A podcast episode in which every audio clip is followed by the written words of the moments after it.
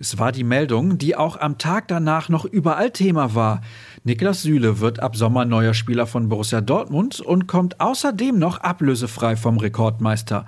Wir schauen uns den Nationalspieler heute mal ganz genau an. Außerdem war die U19 in der Youth League aktiv und Marco Rose wurde explizit auf die Defensivprobleme angesprochen. All das erfahrt ihr in dieser Ausgabe von BVB Kompakt mit mir, also Sascha Staat. Los geht's!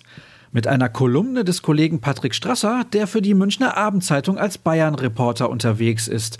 In seinem Schriftstück hat er sich ausführlich mit dem Neuzugang und dessen Gründen für den Wechsel auseinandergesetzt.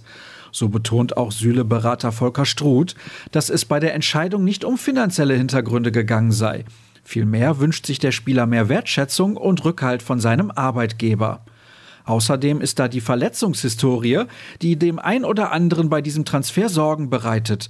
Zwei Kreuzbandrisse erlitt der gebürtige Frankfurter in seiner Karriere bereits und immer wieder fiel er in den letzten Jahren wegen Rückenproblemen aus.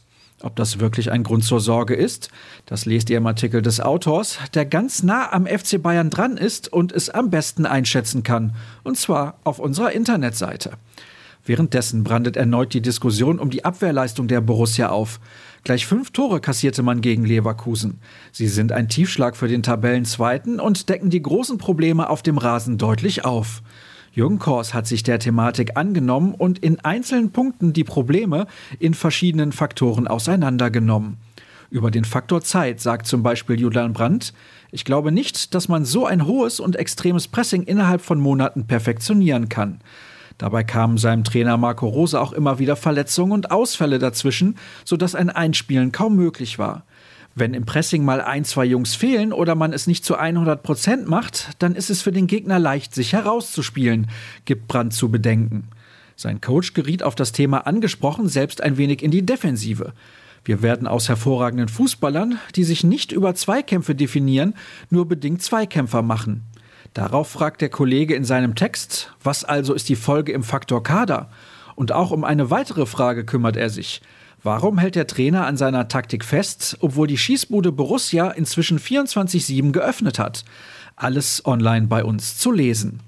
Zum Abschluss werfen wir noch einen Blick auf gestern Abend, denn die U19 war in der Youth League im Einsatz. Wer das Spiel beim FC Empoli auf der Zone verfolgt hat, wird komplett auf seine Kosten gekommen sein. Ein absolutes Torfestival spielte sich in der Toskana ab. Nach einer 1-0 Führung geriet der Nachwuchs mit 1-2 in Rückstand und glich dann kurz vor der Pause nochmal aus. Im zweiten Spielabschnitt krönte sich unter anderem der überragend aufspielende Tom Rote mit einem eigenen Treffer. Am Ende stand ein 5 3 Auswärtssieg und die Qualifikation für das Achtelfinale des Wettbewerbs zu Buche. Dazu natürlich unsere Glückwünsche.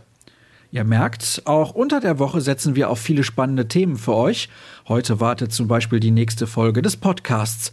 Infos dazu und zu allen anderen Dingen findet ihr auf ruhrnachrichten.de. At rnbvb lautet unser Handle bei Twitter und Instagram. Meiner nach wie vor at Sascha Staat. Das war's für den Moment. Bleibt gesund und bis morgen.